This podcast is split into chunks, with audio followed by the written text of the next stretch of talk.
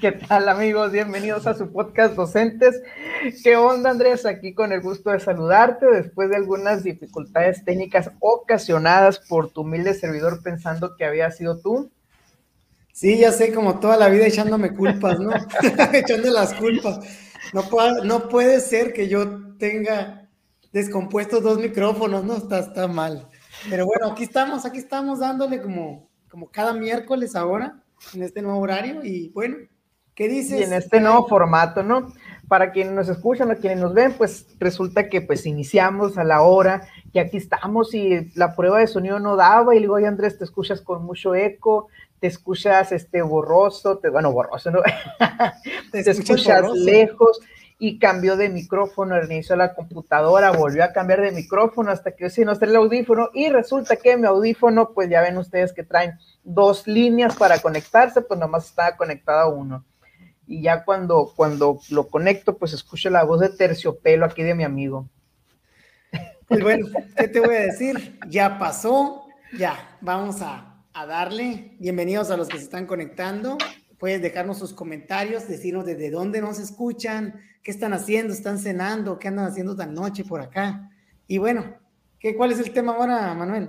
Pues mira, Andrés, vamos a hablar acerca del, del espacio de trabajo ideal. No sé, o sea, iba a decir el espacio ideal, se escucha muy a lo mejor muy de universo, ¿no? Pero mira, así vamos a, a manejarlo muy sencillo vamos a, tratar de borrar esta amarga experiencia que te hice pasar ahorita con el audio y te quiero remontar a tus inicios como maestro o no necesariamente a tus inicios, no, pero en tu época como docente frente a grupo. ¿Recuerdas algún salón que haya sido tu favorito? O sea, algún, y no hablo de grupo, no hablo por ambiente escolar ni por ambiente de, de los niños, no. Hablo por el espacio de trabajo como tal, que tú digas, ah, cómo me gustaba este salón pues sí, yo creo que sí. Tengo bonitos recuerdos de, de, estudiante de mis salones de, clase, pero no sé, a mí me gustaba mucho el de primero. Se me hace que estaba muy colorido. ¿Pero de maestro o de estudiante? No, de estudiante, de estudiante. De primer año eran, no sé si te acuerdas de aquellas bancas dobles. Ya esas bancas donde te sentabas de dos, que tu respaldo tenía para que el otro escribiera atrás, ¿no? donde te sentabas así. Ese, ese tipo de banco, tengo buenos recuerdos porque ahí hice, tengo el recuerdo de que cuando de que hice mi primer amigo, ¿no? Así ya como tal, uno de mis mejores amigos, Elías, te mando un, abrazo, espero que estés bien. Y, fíjate que sí, tengo ese recuerdo. Y más que, más que todo, o sea, vamos a hablar del espacio ideal. En este caso yo me estoy viendo a la amistad, ¿no? En, en la escuela se hacen amigos y también está esa parte no tangible o no, no, no de infraestructura que, que, genera. Pero igual el espacio me gustaba, ¿no? Había muchos colores, muchas cosas en, los, en, los, en las paredes y estaba demasiado muy, muy colorido, ¿no? Muy llamativo. Algo que yo creo que como niño uno valora. Ok, tú te entonces como estudiante, ¿no? Sí, yo me fui como estudiante, me preguntas como maestro. Sí, sí, como maestro, como estudiante. Bueno, ya dijiste, pues de estudiante, la verdad, nunca, así que digas tú que me acuerdo. Ahorita que dijiste meses, pues sí, me acuerdo que el, salón de sexto año era así como tú dices, eran unas mesas chiquitas, pero no, no los, mesa, los mesabancos viejos, no. De esas mesas un poquito más nuevas. Lo que pasa que la escuela en la que yo estuve en sexto año también era UPN. Entonces el mobiliario era mobiliario muy bonito, muy bueno. Está ahí en la escuela Loreto y me acuerdo que me gustaba mucho por eso, ¿no? Porque fue un cambiazo de los mesabancos, los dobles o los unitarios, pero esos grandotes que hasta se abrían así, no sé si te acordarás, que agarrabas la, madera y así. Y, es, era una mesita bonita, color madera, con sus sillitas cómodas. Entonces, por esa parte me gustó. Pero me acuerdo que en la prepa, yo creo que mi salón favorito fue el de los últimos semestres, porque era el último salón de toda la prepa. O sea, el que estaba ya en la esquina, en la orilla, a un lado de la pila del agua, donde se hacía esquina, así tal cual la, el Cebatis, que fue donde yo estudié, y me gustaba porque estaba solo. Entonces teníamos el salón, nuestra pila, nuestro árbol, y teníamos un terreno que ahí me acuerdo que jugábamos, pues entre clases jugábamos fútbol, jugábamos lo que tú quisieras, por ese lado, pero así como espacio físico, pues sí me acuerdo del grupo de sexto año y más que nada por el mobiliario, ¿no? Pues bien, Manuel, yo creo que el tema de ahora va a ser el espacio ideal y como maestro tú ves el espacio muy distinto, ¿no? Yo creo, como maestro tú Si ahorita les preguntáramos a las personas, y creo que nos pueden dejar en los comentarios, ¿qué es lo que quieres que tenga tu salón de clases para hacerlo es el espacio ideal? ¿O tu oficina? ¿O tu escuela? ¿O lo que tú quieras para hacerlo ese espacio ideal para pues realizar las labores que, que corresponden? ¿Qué contestarías, mano? Me estoy yendo a lo mejor a lo medular desde ya. Sí, sí, te, te estoy yendo un poquito mejor. Mira, primero antes de contestarte eso, te contesto cuál fue mi, mi salón favorito ya como maestro frente a grupo, ya yo siendo el maestro, ¿no? No sé si, este, te cuento ahí, yo pues yo trabajé en una escuela, trabajé varios años y me acuerdo que cuando llegué como maestro a esa escuela, que llego de cambio, pues me dan el salón que se usaba como bodega o sea, en ese momento ese salón era el que tenía todos los libros de texto de, la escuela. Me acuerdo que yo llego ahí este, un domingo, llego a limpiar, llego a, acudir todo. El intendente ahí, Carlos, nomás me sacó plática, pero no me ayudó nada. Un saludo a Carlos. Entonces, todo el domingo limpiando para que el lunes quedara, no era todavía las clases, era consejo técnico, no, no me acuerdo si se le llamaba consejo técnico, ya otra, creo que era consejo técnico, pero bueno, entonces paso ese, no fue mi favorito pero cuando sentí el cambio, cuando al siguiente año ya llegó un salón más adecuado, o sea, un salón que a lo mejor sí me tocó poner bonito el primer salón, pero este ya tenía como más cuando estaba frente a la cancha, estaba frente a la sombrita, eh, se me hacía, tenía su, su estante largo donde tú podías guardar tus cosas, o sea, ya tenía más como para cómo organizarte. El escritorio estaba más cómodo, tú tenías tus cajoneras y ya todo más, tú podías disponer del espacio y acomodarlo mejor, ¿no? Y otra cosa, tenía este pizarrón chico en la parte de atrás, porque pues los pizarrones eran los pintarrones, ¿no? Los blancos, pero como que los pizarrones que ya no se usaban, los viejos, los ponían atrás y era para el periódico mural. Entonces era un pizarronzote enorme que como periódico mural lo tenías que usar y pues ahí me pasaba un montón de tiempo organizando ese pizarronzote, por eso no me gustaba. Y este no era pizarrón chiquito. Entonces yo me acuerdo que ese fue, y tenía muchas ventajas, ¿no? Quedaba cerca del internet, este, muchas ventajas por las cuales este fue mi salón favorito. Tenía computadora, tenía cañón, o sea, un salón más equipado. ¿Por qué? Porque ya era un grupo de sexto año el que tuve en esa ocasión. Ok, sí, sí. ¿Y tú qué te gusta ese, ese grado, no? Quintos y sextos. Fíjate que yo como maestro recuerdo que mi primera experiencia con, con el salón pues fue de, de, arranque, ¿no? Yo creo que llegó uno muy motivado, me dieron quinto grado en la escuela Presidente Alemán, en la extinta escuela Presidente Alemán, ahí en la colonia Plan Oriente en Ciudad Obregón. Y recuerdo que veo el salón y, pues sí estaban bien los salones, obviamente eran salones eh, no, no modernos de las de escuelas, eh, de escuelas de antaño, con bastante tiempo, de esos que tenían las ventanas pequeñas en la parte de arriba, viendo hacia el frente, ¿no? Y para el otro lado sí teníamos ventanas grandes yendo hacia el frente de la calle, viendo hacia el patio de la escuela, estaban las ventanitas en la parte de arriba, así chicas, unos cuadritos y tenía pues enciclomedia, estaba bien, pero ahí, así como tú comentas, cuando uno entraba, lo primero que veía era, no era un pizarronzote en el caso mío, fíjate, todavía es más extremo, eran unas tablas de madera que formaban un pizarrón, unas tablas gruesas de madera que formaban un pizarrón, que por cierto a mí no me gustaron, pues yo las vi y dije, yo no quiero eso en mi salón. Y le pregunté a mi directora si podía moverlas y me dijo que sí, sí, dale, tú date, ¿no? Me dio vara, vara alta ahí. Me todo tuyo. Todo tuyo, exactamente. Entonces llego yo, le hablo a mi papá, porque ya sabrás, no llega uno nuevo y así como tú dices, estaban todos los libros llenos. A mí me tocó descargar los libros, me tocó descargar y llevar los libros a los salones, pues cuando llegué, porque fui de los primeros que llegó a la escuela y ya tenían los libros así llenos, dijo, oh, me, me ayuda, profe, y no sé qué, yo, chavalo, 22 años, échale, y, ahí iba cargando libros por Fuerte y vigoroso. Sí, sí, sí. Y bueno, el caso es, Manuel, que veo esas tablas, las quiero quitar, me dice, y ahí hay pintura por si quieres pintar del color que está. Pues luego, luego, ¿no? Entonces, cuando saco las tablas esas, Manuel, de la pared me salen unos señores clavos del tamaño de las plumas. Así estaban metidos a la pared batallé como no tienes una idea para sacarlos, mi papá me ayudó. Y recuerdo también que pues que teníamos que enyesar, yo no, nunca había usado el yeso, ni el cemento, nada de eso. Y me puse ahí, hice mis pininos como, como decorador ahí, este, poniendo yeso y, y ya quedó, pues. Y sí, lo hice pared lisa para yo poder poner ahí mi pizarrón de un tamaño pequeño, porque por lo mismo eso también era bastante grande y, y no, no soy mucho de, la decorada, ¿no? Tampoco no soy muy, bueno para esa, esa parte. Maestro Cositas, yo no soy maestro Cositas. Eh, mis respetos para todas las maestras que sí lo son, ¿no? Que le, que le dan ahí ese toque. Porque sí creo que a los niños les, les llega y les toca esa parte de, ah, mira qué bonito el, el periódico que puso la maestra. Ah, qué bonita la decoración de la puerta de mi salón. Todo eso son cosas que, que, le, que les llegan y uno, pues ahí yo imprimí una hoja y le puse maestro quinto B, creo que era, y la puse ahí en mi salón, mientras que otras puertazos de bienvenidos y así, ¿no?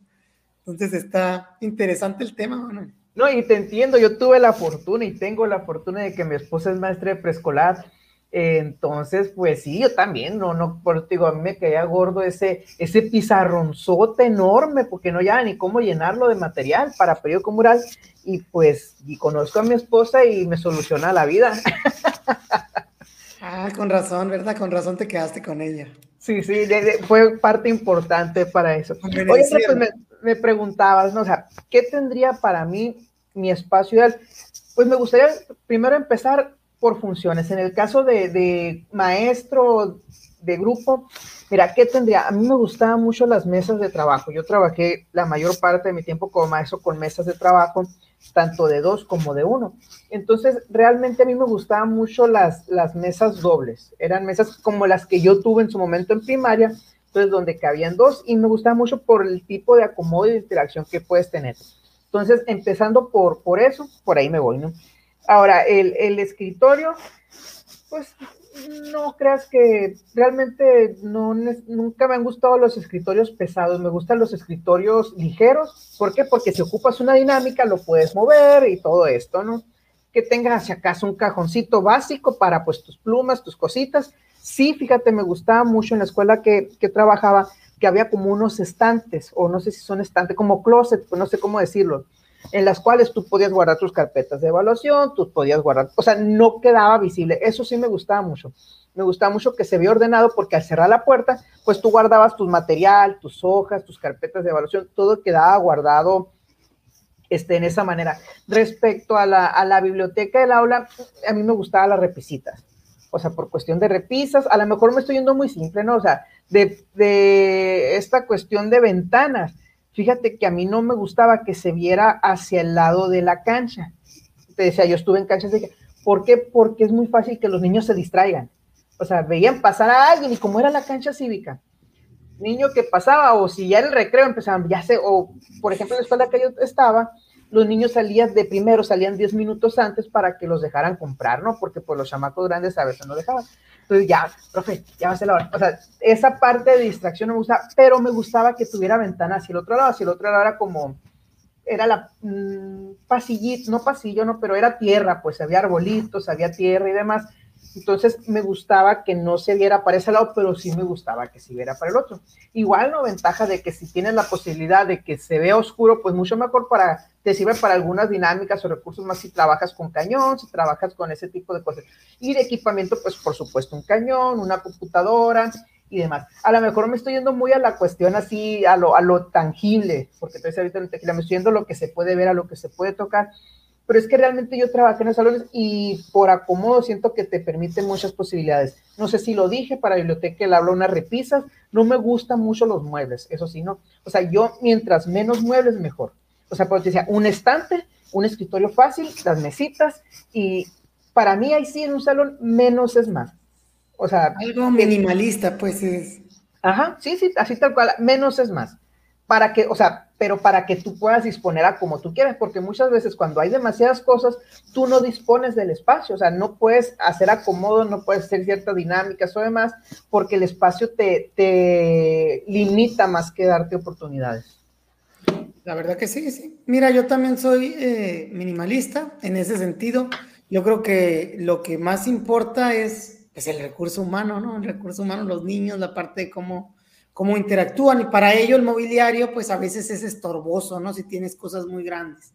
En el caso de, de mobiliario, yo coincido, pero me gustan más las mesas colaborativas todavía, ¿no? O sea, de cuatro o de seis, unas mesas me gustaría, ¿no? O sea, estoy hablando ya de mi espacio ideal.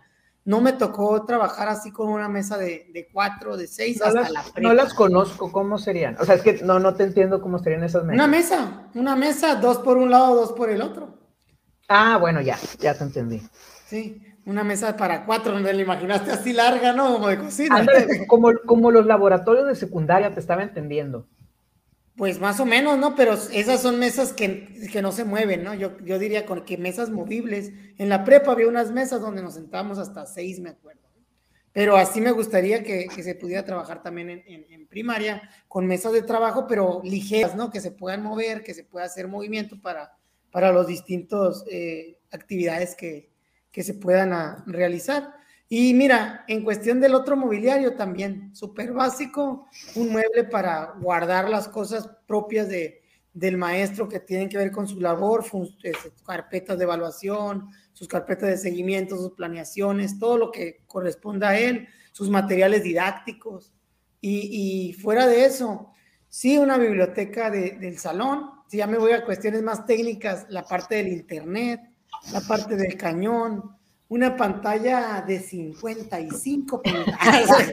no, o sea, una, una proyección, pero con un, con un pizarrón táctil estaría genial. Poder es, hacer dinámicas o poder tocar el pizarrón y, e interactuar directamente con, con la tecnología desde, las, desde los dedos y así. Como estaría, la enciclomedia, dices, el pizarrón táctil. Como la enciclomedia, sí, pero ah, algo padre. más moderno, ¿no? Algo más moderno. Ya la enciclomedia ya le llovió, pero era funcional, pues me tocó usarla y, y, encantado de trabajar. Holográfico.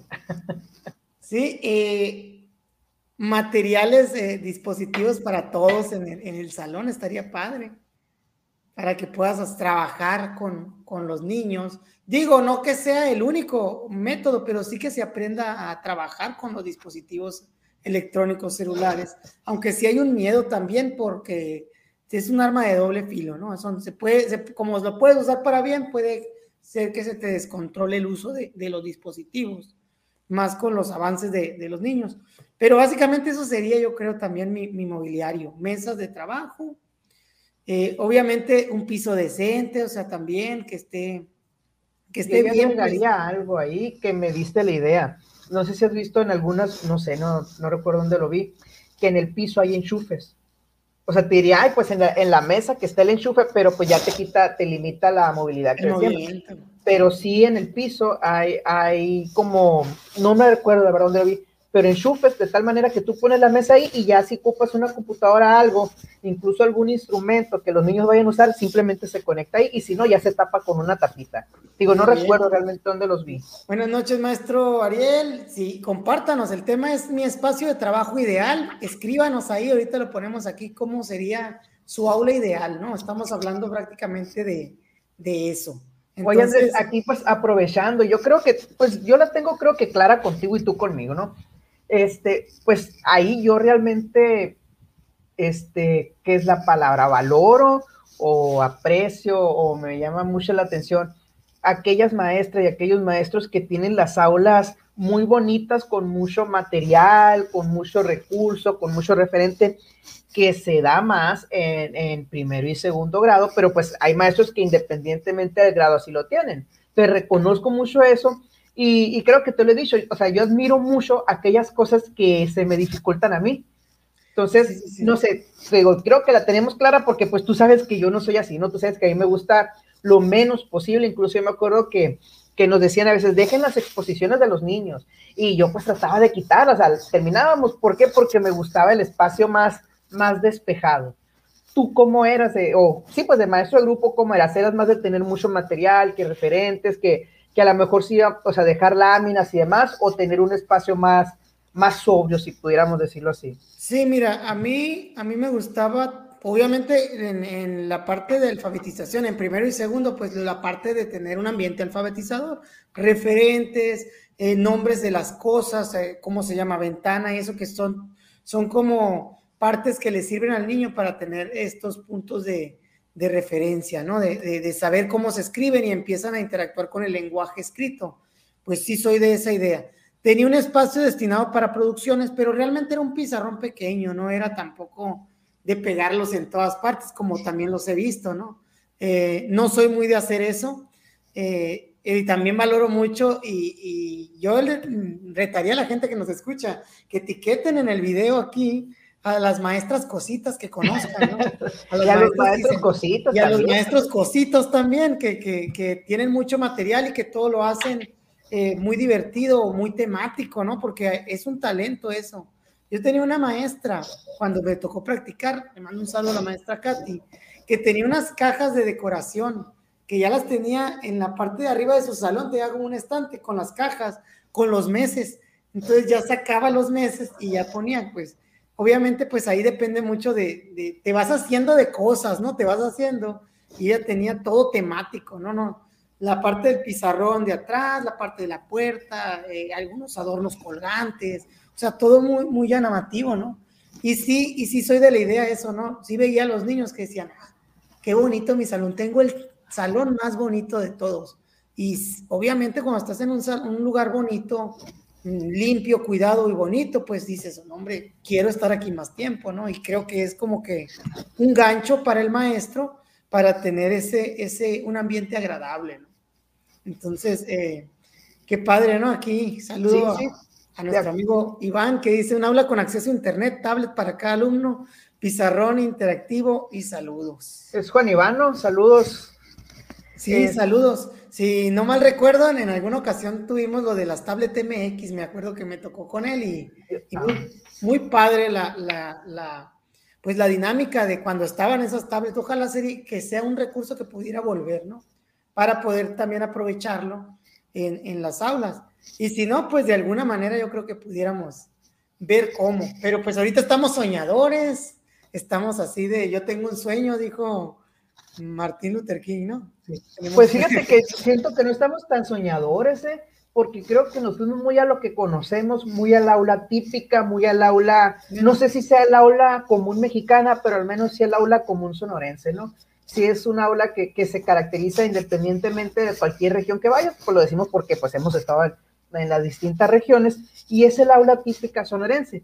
Ahora, te invito a trasladarlo un poquito más allá. Eh, no sé si has visto las aulas Montessori, o bueno, que, o no nada más Montessori, pero sino en algunos otros sistemas educativos que no vamos a meternos a hablar que Finlandia, Noruega ni demás, pero bueno, si nos trasladamos así, había un aula que no recuerdo de la vi que me gustó mucho, era, por supuesto que era un espacio enorme, un espacio grandísimo, pero tenía sus distintas áreas. Tenía pues su área como de lectura, donde tenías tu, tu estante con libros, tenías tu silloncito, tus puff, puff se llaman, ¿no? Los que son como que te acuestas y te acomodas igual. Tenía su área como su, su área de matemáticas, donde tenías distintos materiales concretos, tenías tu, también aparte del abaco, tenías diferentes eh, cuestiones, cuerpos geométricos y demás. Tenía un área así como una cocinita, o sea, ya a lo mejor te digo, tú dices, nos vimos señores, pues yo siento que nos quedamos, tenemos tan idealizada nuestra aula que realmente nos fuimos a cambios muy básicos a lo mejor nos haría falta, y, lo digo como una reflexión personal, conocer aulas de otras partes del mundo, porque eso nos pudiera ampliar también nuestro horizonte, nos pudiera ampliar nuestro panorama y decir, ah, mira, ok, no voy a decir, pues sabemos que hay limitantes, sabemos que hay limitantes de espacio y de material, pero el conocer otras aulas a lo mejor a ti te abre, bueno, voy a agarrar un espacio y lo voy a utilizar para eso. Te pongo un ejemplo. Ahí, ahí no recuerdo dónde vi que eran como unos jardincitos y ese jardincito es muy sencillo, nomás agarras un lado de la ventana, haces unas adecuaciones y ya tienes tu jardincito del aula. O sea, detallitos de ese tipo que a lo mejor eh, aquí sería una, una dinámica muy interesante. Quien haya estado, quien haya visto otro tipo de aulas de otras partes que no se limiten solamente a las que conocemos en Sonora, voy a decir, porque puede que no sea la, la, la generalidad de México, ¿qué aspectos le han llamado la atención? Yo te digo esos que he notado, ¿no? la segmentación de áreas para si tú estás ahí, tú te quieres ir a leer, te vas a leer, te vas a matemáticas, te vas a, a, la estufa, a la cocina, por, poner un ejemplo, te vas a tu tallercito de, de, carpintería o demás. Creo yo que eso tiene mucho más que ver con la metodología, ¿no? Que también está, está muy padre ver, ¿no? Una, un aula donde el niño pues sea libre de decidir cómo va a trabajar. Y creo que sí tenemos que, que migrar un poquito más hacia a ese tipo de modelos, un modelo de enseñanza en donde no se enseñe, un modelo de enseñanza en donde el niño decida que puede aprender de lo diferente que se tenga. Y sí, tienen razón, nos vimos muy básicos con un, con un aula eh, común y, corriente. Entonces, sí, sí. Común y corriente tampoco. ¿eh? Bueno, con un aula conocida para nosotros dentro de nuestro cuadrito, dentro de nuestros sesgos, ¿no? Tienes toda la razón y qué bueno que lo, que lo identificas, porque por ahí he escuchado aulas de cristal que todo se vea para adentro y para afuera, y dice uno, ah, caray, pues está como que muy disruptivo para lo que uno conoce, ¿no? Y para alguien como, como el maestro mexicano, que creo que vemos nuestras aulas como lugares muy sagrados para nosotros, ¿no? Como lugares muy propios, muy íntimos y, y, que tienen esta, esta parte, esta mística de, de donde, donde se dan los aprendizajes, y las clases que, que, uno diseña y demás, ¿no? Está, está muy interesante tu, tu comentario. A ver, Andrés, voy a, voy a aprovechar un poquito este comentario que haces, ¿no? Estas aulas de cristal, también, fíjate, una curiosidad de las escuelas mexicanas es que mayormente, si no en todos los casos, en la mayoría de los casos las aulas están y la vista es para afuera hacia ambos lados. O sea, para afuera vamos a ir al centro de la escuela y para afuera hacia el exterior de la escuela, salvo que tengan otro edificio, pero el modelo que tú planteas, pues es más que nada como un aula interna. O sea, yo la veo, si pudiera ser un ejemplo, como un cubículo de oficina o sea, donde está plantada en el interior. Pero aquí yo sé que tú tienes una, pues una propuesta que en su momento planteaste de laboratorio. A ver, ahí sí me gustaría preguntarte, porque siento que por ahí va tu, tu ejemplo, ¿no? No, y pues nos podemos ir ahí ahorita que lleguemos a la, a la función, si quieres, ¿no? Porque sí, sí sería bueno comentarlo. Pero antes de, quisiera, antes de comentar eso, me gustaría, me acabo de recordar de una aula que vi y que no es de este país y que te puedo contar la experiencia y está muy padre, no sin antes pues ver los comentarios, mire que dice nuestro amigo aquí, comparto sus aportaciones, aulas que requieran equipo tecnológico, la educación actual la demanda, pues así algo sencillo en cuanto a muebles, o sea, está con nosotros, es un maestro, es un docente también, es un tresente el maestro que está aquí. Y, y habla del espacio directivo, ¿no? Una oficina funcional, mínimamente escritorio, silla decente, buena refrigeración, equipo de cómputo, impresora, mobiliario, para materiales, una sala de juntas bien acondicionada, se vale soñar. No, maestro, claro que se vale soñar, creo que, que se puede, ¿no? Se puede y ahorita que hablas del espacio directivo, pues vamos migrando hacia, hacia esa parte, ¿no, Manuel? Hacia cómo debería de ser una dirección ideal, por ejemplo, ¿no? Que yo creo que el, eh, maestro en los comentarios toca eh, algunos aspectos que yo también coincido, por ejemplo, una sala de juntas en una reunión, a lo mejor junto a la oficina del director, con un, área de recepción antes de la dirección, para que la dirección sea un, lugar donde se puedan tratar ciertos asuntos con una mayor eh, intimidad, digamos, de cierta manera, o no sé si sea la palabra, pero con, con una mayor seriedad, sin tener que estar en donde está el libro de firmas, que todos... Privacidad, si le... Privacidad, privacidad es la palabra, porque intimidad suena medio raro, ¿no? Entonces, sí, coincido, una sala de juntas, una oficina y la dirección con una, yo creo que tenga esa privacidad. Y no te voy a, no, no dejarán mentir los directores que si tiene un baño para, para la oficina estaría genial también, ¿no?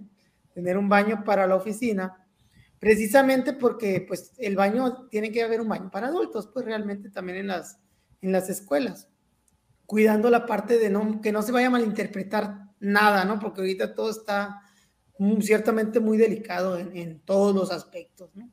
Entonces, tú como la dirección es ideal, ¿cómo la verías? Pero yo siento que en el caso de dirección iría muy, muy similar a lo que pudiéramos esperar de una oficina de supervisión o de jefatura de sector, ¿no? Este, eh, como tú dices, tiene que ser un espacio digno. Sí, o sea, por supuesto que, que la primordial es la atención a los alumnos, pero también la dirección, que es donde se, se está el, pues valga el responsable de la escuela, tiene que tener un espacio que sea digno, ya sea para recibir a padres, ya sea para poder ejercer esa, esa parte de la organización con los maestros, la operatividad y demás. Sí, me, ¿qué más te diría yo que, una aula de juntas, una sala de reuniones? Que normalmente lo que utilizamos, si la escuela tiene aula de medios, es el aula de medios o si tiene la biblioteca, la biblioteca, o en el peor de los casos, que también es muy común, el, el salón de cierto maestro, ¿no? O de cierto grupo. Entonces, sí, ahí tenemos una idea muy grande también en cuestión de espacios mm, directivos. Decía el maestro ahorita y coincidimos. Eh, por supuesto que una computadora funcional y pues aquí tenemos los casos de esas computadoras que todavía corren con el Windows XP, este, que de milagro no es el 98. Entonces sí, se ocupa una actualización, se ocupa una buena impresora, se ocupa servicio internet, que, que aquí es un tema que a lo mejor pudiéramos entrar en, cierto conflicto o cierta, cierto debate. ¿Por qué? Porque sabemos que las escuelas pagan internet con los ingresos propios. Actualmente no hay ingresos propios, bueno, no hay establecimientos o tiendas escolares. Entonces, eh, hay una situación, Andrés, que no sé si te ha pasado en tus escuelas eh, pues Telmex siguió cobrando. Voy a poner Telmex, puede ser una compañía, no puede ser Telmex, puede ser Megacable, puede ser cualquier otra compañía. Y al no haber un corte o al no haber, primero, no había dinero para pagarlo, pero tampoco había dinero para cancelarlo. Entonces, esas cuentas se fueron y se fueron y se fueron y tenemos cuentas de 4 mil pesos, de 5 mil, de 6 mil pesos, que ahora pues son imposibles de pagar. Entiendo que en algunos casos pues ha habido ese convenio, pero también aquí una, un área de oportunidad sería el proteger a las direcciones, a las oficinas, no quiero decir oficinas administrativas, pero sí, pues oficinas directivas, de dirección, supresión y jefatura de sector, con al menos los servicios básicos para su funcionamiento. Que también va muy, o sea, si estamos hablando de, de un espacio ideal, pues ten los servicios ideales para ello. Sí, coincido, coincido con esa parte de los, de los servicios. Y aquí ya me gustaría regresarme al aula tuve la oportunidad de, en un verano, ir a Estados Unidos y ver cómo estaba hecha algunas aulas de una escuela que, que me encantó realmente, ¿no? Que estuvo muy, está muy, muy bonita. Para empezar, te voy a decir que son del doble de tamaño, de, esa, y con, la, con menos alumnos, con 20 alumnos, 20 a 25 alumnos. Entonces, eso te abre grandes posibilidades y estaba el doble al ancho, ¿no? Un poquito más y tenía, eran aulas que eran como gemelas, pues tenía, estaba una aula aquí con el pizarrón y luego la otra estaba el, del otro lado encontrada, igual con el pizarrón y tenía una puerta que conectaban. Entonces, como que había dinámica para el movimiento de las aulas, yo supongo que si se movían los maestros o si les daban clases diferentes, entonces era, era algo pues muy padre, ¿no? Muy bien decoradas, muy, una, cada, cada aula tenía como una especie de closet también al lado, que era un closet lleno de material. Ahí estaba el material, o sea, lleno de crayolas, lleno de colores, tijeras, eh, rotafolios. El material, la de cuenta que una papelería. La papelería de la esquina menos surtida que, que, el salón de las maestras que te estoy diciendo, ¿no? Entonces sí, es, es, ahorita que me dices, tienes razón, me situé yo en, mi cajita, en mi sesgo, en, lo que estoy, y ahorita de, acordarme de esa aula, digo, wow, qué bonito, hasta me daban ganas de dar clases ahí, ¿no? Pero yo lo que estaba haciendo era quitando alfombra, pues estaba remodelando, ahí estaba trabajando en eso. Y, bueno, estuvo interesante. Ahora, la, la escuela en general estaba muy bien. Tenía un gimnasio, que el gimnasio era el comedor, se quitaban las mesas y era gimnasio con auditorio. O sea, todo muy bien. Y la parte de atrás del auditorio era el salón de música, entonces ya estaba adecuado con las, con las, con los eh, instrumentos musicales y todo. La biblioteca estaba en el puro centro y era una biblioteca grandísima, o sea, era circular, grande, con mesas y con libros de todos los que, los que quisieras, ¿no? Estaba, de verdad, tengo el mapa ahí porque me traje el mapa de esa escuela. Si algún día la pudiera hacer, la voy a hacer. No, y, dices también, empezando con el tipo de piso también. Un piso este, más suave, o sea, más adaptado, pudiéramos decir, que aquí nomás, este, eh, si nos escuchan autoridades de Estados Unidos, nuestro amigo no, eh, no vamos a especificar cómo se fue, no voy a decir que su CURP es MO.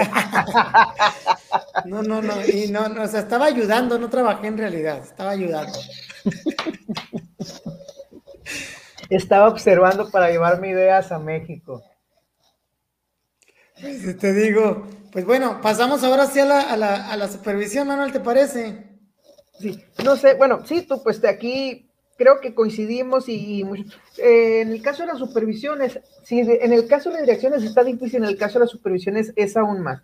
¿Por qué? Porque las supervisiones no cuentan con una oficina propia. Normalmente, pues las, las supervisiones tienen que hacer uso de alguna instalación que les preste alguna de las escuelas que normalmente de su zona y si no hay en su zona, pues se busca de alguna otra parte, ¿no? Lo mismo para las jefaturas de sector. Ahora, primero que nada, pues yo pienso que deberían existir espacios dedicados a cada supervisión, no andar, se escucha feo la palabra, a lo mejor mendigando espacios, porque muchas veces así es. Tienes que someterte a muchas voluntades, tienes que someterte a muchas, este, y, y, no estoy hablando a lo mejor de voluntades en un mal sentido, pero podemos hablar que si hay una necesidad, pues ya tú pasas a un segundo plano o a un segundo término. Entonces, eh, no sé tú qué experiencias hayas tenido como, eh, pues en el caso de supervisión, creo que tu supervisión ya estaba adaptada, no era un espacio que, que, en algún momento se te iba a requerir o que en algún momento se te iba a solicitar de nuevo. Mm, ahorita estás hablando, mira, primero quiero que estemos... En tu tiempo de, de, supervisor. Sí, es, pues era un espacio dedicado dentro de una escuela, pero un espacio aparte, ¿no? Ahí, ahí en Nogales estaba pues estaba bien, ¿no? El espacio ese estaba bien, pero estaba dentro de una escuela y tenía entrada independiente. Ahora, yo creo que eso es lo, lo correcto, pues tener una entrada independiente, es que sea algo para tu oficina como tal, pues. Eh, no sé, Manuel, eh, primero agradecer a todos los que son hosts, anfitriones de, de supervisiones, porque pues sí, creo yo que de buena manera, yo creo, y se puede crear una buena relación. No creo que sea lo mejor, pero creo que, pues que estamos bien, ¿no? O sea, que de cierta manera estamos o seguimos ahí en, una, en una escuela. Mm, no te puedo decir mucho más porque, pues no sé, ¿no? Coincido con que debería haber un espacio dedicado, a lo mejor no para una, sino para varias supervisiones y siempre ha sido como que el sueño guajiro, ¿no? En las supervisiones, porque si la dirección está difícil, en las supervisiones, pues aún más, ¿no? Como tú lo mencionas. Yo agregaría, Manuel, aparte, agregaría lo del aula GESEL, que ahorita estabas dando, dando pie a ello. Yo creo que en la supervisión sería bueno tener una aula dedicada a, a la práctica docente, a la observación de la práctica, a esa, a esa parte de la dinámica, aparte de que te sirve para la capacitación, el proyecto de aula GESEL que yo planteaba era un aula que funcionara como una cámara GESEL, que la cámara GESEL se use en los interrogatorios y es ese vidrio que solamente tiene vista para un lado, o sea, se puede ver de afuera hacia adentro, lo que nos permitiría observar una clase, eh, digamos que eh, con los niños en un, en un estado más natural, ¿no? Más natural me refiero a que cuando uno entra a observar una clase como supervisor, como jefe de sector, los niños notan tu presencia, saben que estás ahí, saben y se comportan de cierta manera distinta porque, porque saben eso, ¿no? Entonces el aula GESEL pretendía eliminar esa barrera. Para mí aula GESEL, no sé si existe el término, creo que sí, que sí existe como aula GESEL. Y, y podrías observar la práctica y pues aprender, ¿no? Entre maestros, por ejemplo, cuando estaba lo de aprendizaje entre escuelas, que sería, era una buena, sería una buena experiencia verlo así, porque recordarás que en el aprendizaje entre escuela eran cinco o seis maestros que entraban a un aula a ver la práctica de otro. Entonces era como demasiado invasivo para los niños.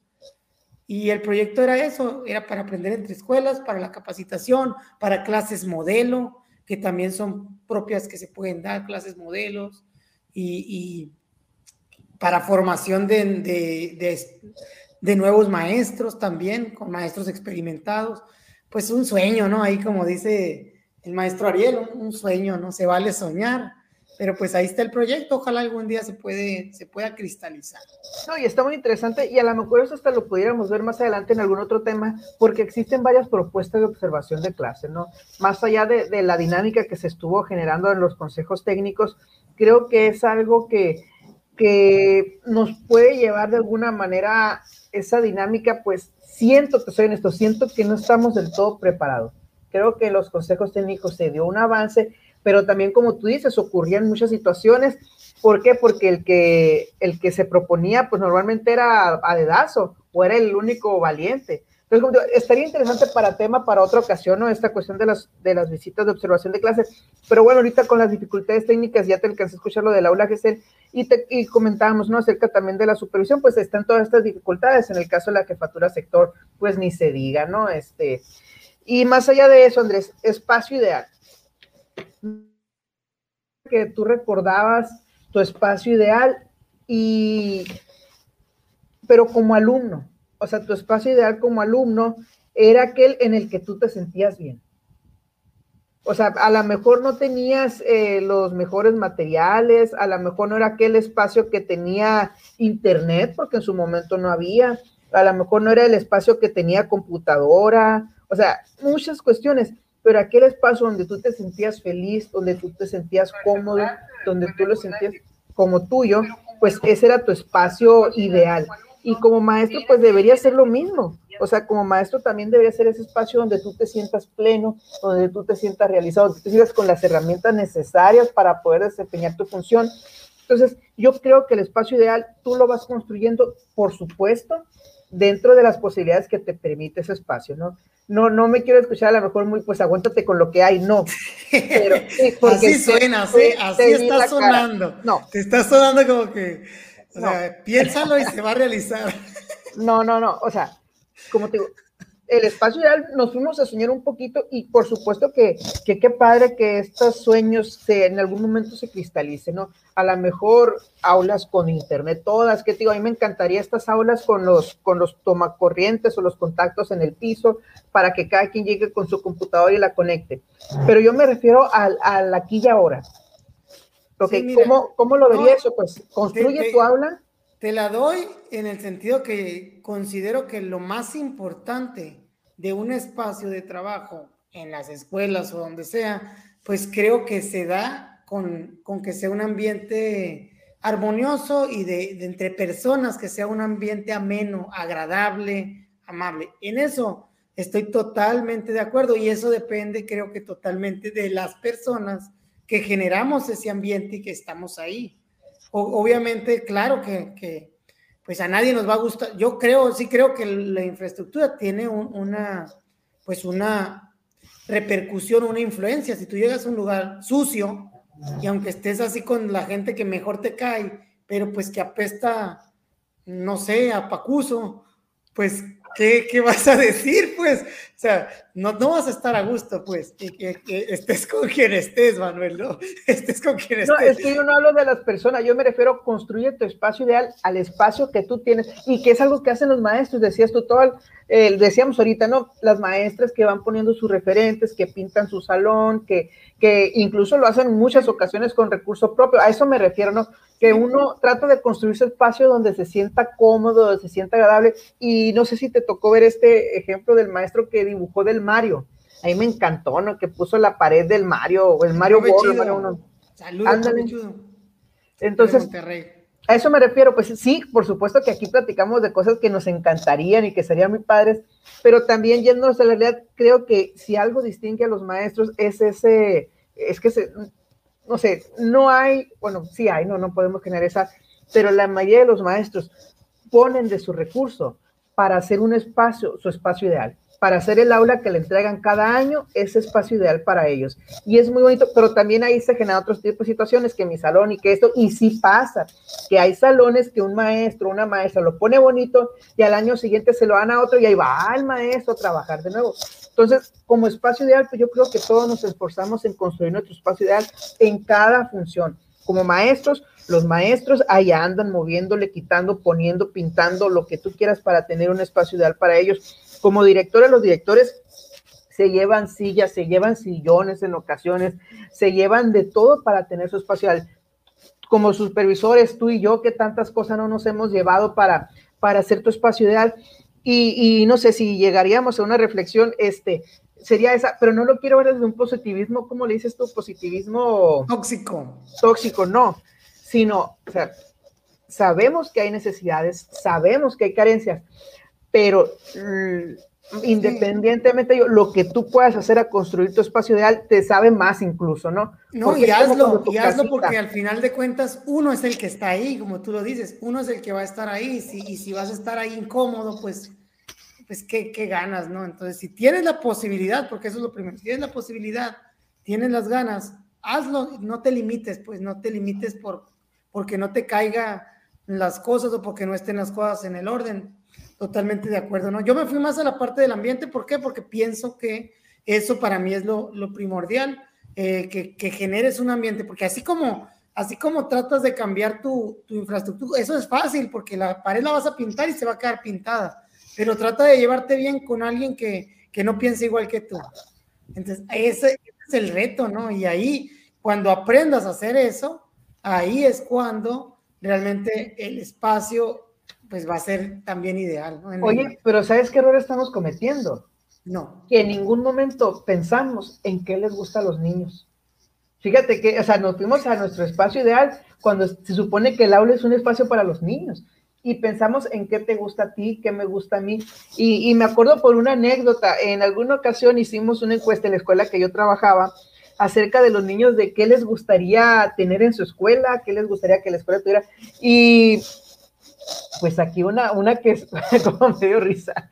Un montón de niños pusieron que querían una alberca. Sí, no, de hecho, esa es una dinámica del diplomado de supervisión efectiva. Le preguntas a los niños y ellos quieren una alberca en la escuela. Es, es algo, pues y no es sé coincidente si sea, en la mayoría de los niños. No sé si sea algo de aquí del estado también, de que hace bastante calor y que pudiera decir, pues se les antoja la alberca, ¿no? Pero, pero sí, ahí es, tienes razón. Yo creo que la escuela ideal tiene que ser ya dijiste tú, ¿no? Donde el niño se sienta cómodo, a gusto, hay amabilidad, pero también que tenga las cosas que a los niños eh, les gustan o que los niños quieran.